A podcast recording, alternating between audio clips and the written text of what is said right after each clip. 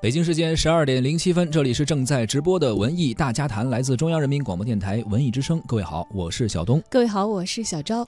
纪念中国话剧诞生一百一十周年，戏剧东城十周年，全国话剧优秀新剧目展演季十二月五号于首都剧场拉开帷幕。二十二部来自全国各地的优秀剧目首次亮相北京，将为市民呈现上精彩的话剧盛宴。在这二十二个剧目当中，即将于十二月八号和九号上演的是由浙江话剧团和贵州省话剧团共同创作，国家一级编剧李宝群、国家一级导演龚晓东担纲主创的大型历史剧《此心光明》。首演的浙江版曾经在杭州亮相，为观众演绎了一代鲜活全面的大儒王阳明。而今天做客我们直播间的呢，正是主创团队的几位代表。哎，我们来认识一下啊，几位主创代表。首先是。浙江话剧团有限公司艺术顾问宋迎秋，大家好，欢迎宋老师来到我们的节目当中。和宋老师一道同行的还有浙江话剧团有限公司副总于斌，大家好，还有贵州省话剧院院长常辉，大家好。好，欢迎三位来到我们的节目当中。嗯，而且三位来北京啊，不是空手而来的，是带着大礼而来的啊。是，此心光明。呃，不知道对于三位所在的团队和对于自己的工作来说，是一个占据了你们多少时间和精力的一个作品？这个戏从开始有那个念头开始，到现在已经接近三年了。然后从创作到创排到这个。首场演出啊，历时是两两年多的时间。嗯，最早我们也是在西湖边上，咱们在湖墅南路，在浙江，哎，在浙江省画的咱们的那个那个，咱们共同创意的这个东西。嗯，也是咱们贵州孔学堂，呃，和咱们贵州省文化厅这边，咱们一块贵州省文化演艺集团董事长。哎，肖董事长带着我一块儿到了浙江，拜访了浙江的王文龙总经理和咱们的这几位老师，咱们共同一起创意的这个作品。听刚刚常辉老师这个口气啊，就是是远道而来，从贵州来到浙江，所以其实我们也挺好奇的。一般一部剧啊，在排的时候或者创创编的时候，好像都是一个剧团牵头。然后这次啊，贵州和浙江还有一定的距离，然后这次怎么样就想起了一个合作的方式？这是其中有什么故事吗？这里头，呃，其实呃，从王阳明先生他是出生在浙江的，嗯浙江余姚。最后呢，呃，在贵州啊，嗯，被贬到贵州，又从贵州回来，回到老家的这一条路上，所展现的我们戏的一些历程是这样，所以这个有特殊意义。我们两个团呢，都对阳明先生是怀着崇敬的心情啊，共同的学习创作这台戏。嗯，等于一个是出发点，一个是呃。最终要去的那个地方，嗯，是因为创作的这个对象，其实把两个地域连接起来，也才让创编的团队因此而结缘的。对对对对。因为我们刚才跟宋老师我们还在说，就是王阳明人生当中最重要的那个知行合一，他的这个这个重要的思想就是在咱们贵州，在农场。在那边形成的，所以我说这两个团太有意义了，合作这个事情。嗯，因为现在就是浙江人民也非常想看这个王阳明这个历史的故事。对，贵州人民对王阳明也是怀着深厚的感情，尤其孔学堂那个那个阳明的那个展览或者阳明的课堂什么的啊，呃，也是。非常重视两地的领导啊和观众们都很期盼着这个戏。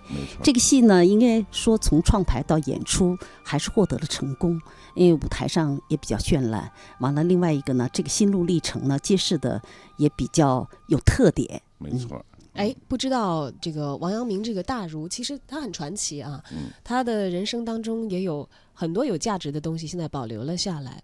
在这个口耳相传以及历史文献资料当中，其实可能不同的记载和不同的呈现，都会让大家看到一个不一样的王阳明。而我们这次的剧目《此心光明》，又是选择了王阳明人生当中的哪一段儿，或者是提炼了哪些东西来作为我们要展现的对象的呢？嗯，其实也是从他的人生经历都有重要节点都有，包括一开始考状元啊，进京做官，他也比较耿直嘛，最后被贬发配到贵州。贵州呢，路过了很多地方，因为贵州那个时候的地域状况肯定历史上他走了两年，嗯，所以他历经艰辛，是。对，也是生死在在搏斗挣扎的那个，最后到了贵州，他。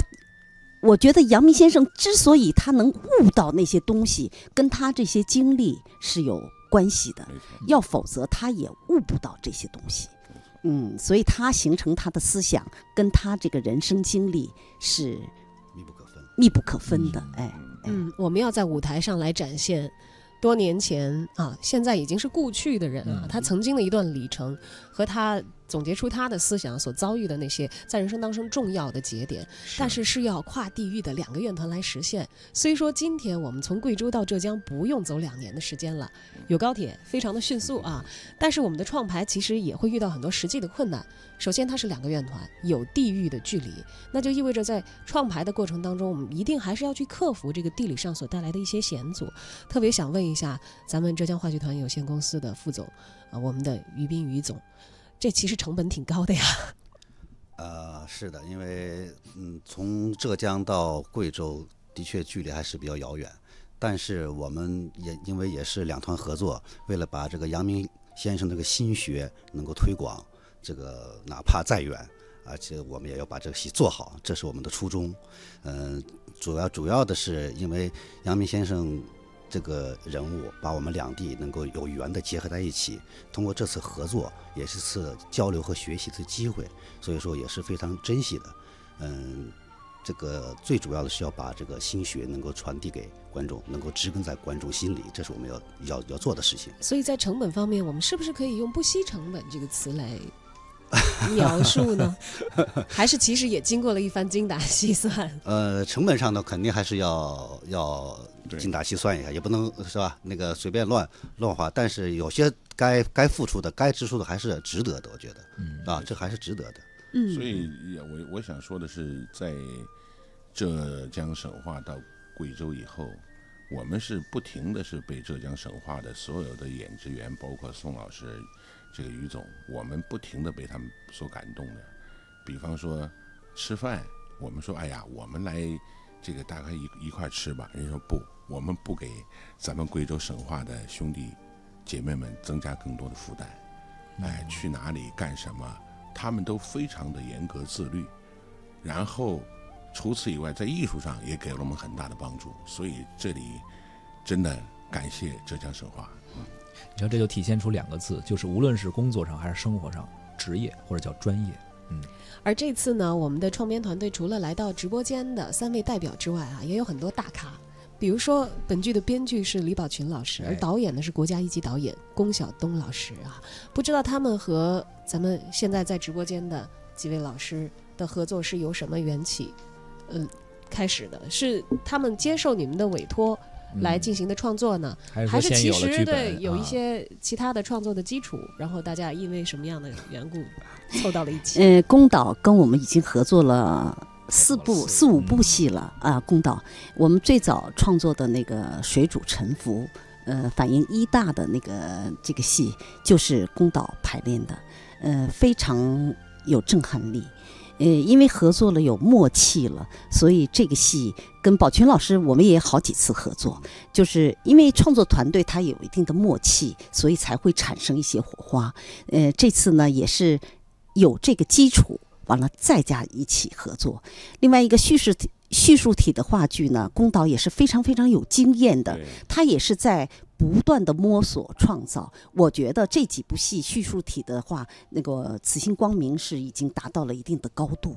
嗯，这次剧是咱们浙江省和贵州省的话剧团、话剧院一起联排的一个作品，所以在北京，我们北京观众应该说是第一次见到，之前没有看过，是吧？对，《此心光明》第一次进京。嗯嗯，对。此前在贵州和浙江都有过演出吗？都有。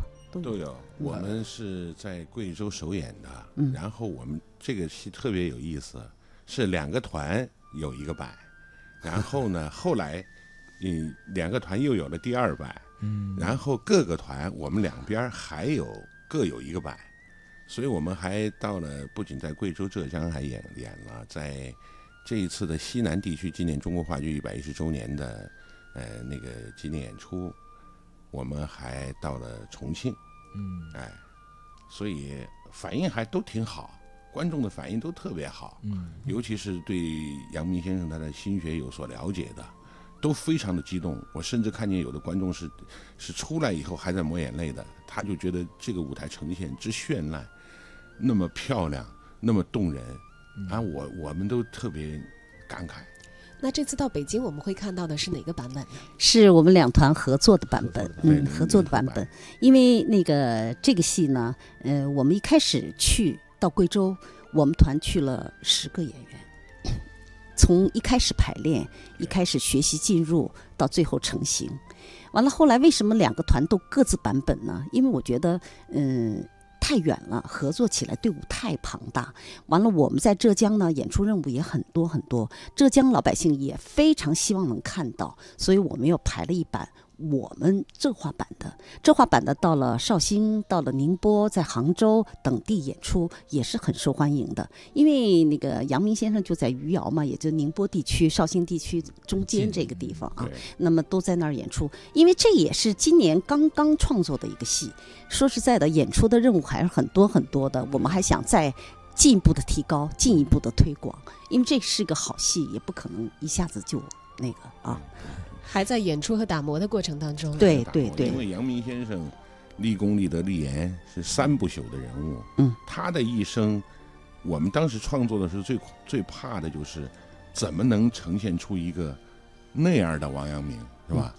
就老是觉得心里头打鼓，所以宝群老师这也下了很大的功夫。嗯，他贵州到到这个浙江，到处去这个采风。所以最后大概酝酿了有将近一年才下笔，所以这也是其中的一个原因吧。嗯，咱们说了这么多啊，关于这个历史剧《此心光明》，咱们来听一个片段吧，感受一下这个剧究竟是怎样一个气氛。好，先生，先生，先生，先生，黄阳明，字伯安，明守人，号阳明山人阳明子，浙江。余姚人。此时，弟子钟石、前进，正在焦急地呼唤他。那时的我，血烈火一样滚烫，心骏马一样狂野，全不知前方有多少艰难坎坷。不知道能不能听出来这是哪个版本的？知道知道，这个是我们嗯，这个都是我呃这几个人都是我们团演员啊。那个也其实呢，呃，两个团的版本也就这些人都在演。那个我们这个是一开始开幕，呃，刚开始介绍，后来王阳明那一段呢，就是他那个时候青春。热血沸腾，他那个胸怀大志，完了，另外一个他与众不同，跟当时的那个传统礼教还是有一些违背的啊。他有他的想法，呃，这一段戏第一幕，哎，第一幕刚开幕序幕序幕序幕的部分啊。其实我们也会听到，在一个剧里头，其实有很多的人物啊，王阳明是其中一个核心的人物，而他所经历的事件呢，也是由各个面孔。哎，跟他一块儿在舞台上所呈现出来的。接下来我们还有一段，也要请问一下几位老师，到底是哪个部分啊？祖宗子欲切宗属，切宗属；祖宗子欲望景物，望景物。看看他的诗，他的文章，金科状元非浙江小子王守仁莫属了。难道我这个状元梦？又要变成南柯一梦了，不行，断然不能让这小子名列先茅。我要去找我的爹爹。哎，别着急，俺伯父已经答应俺了，定让这小子命落孙山。真的？哎，我们王家后人向来百折不回，以你之才，那状元非你莫属。啊！你要接着考，天佑我王家！再入考场，首人轻松考取了进士。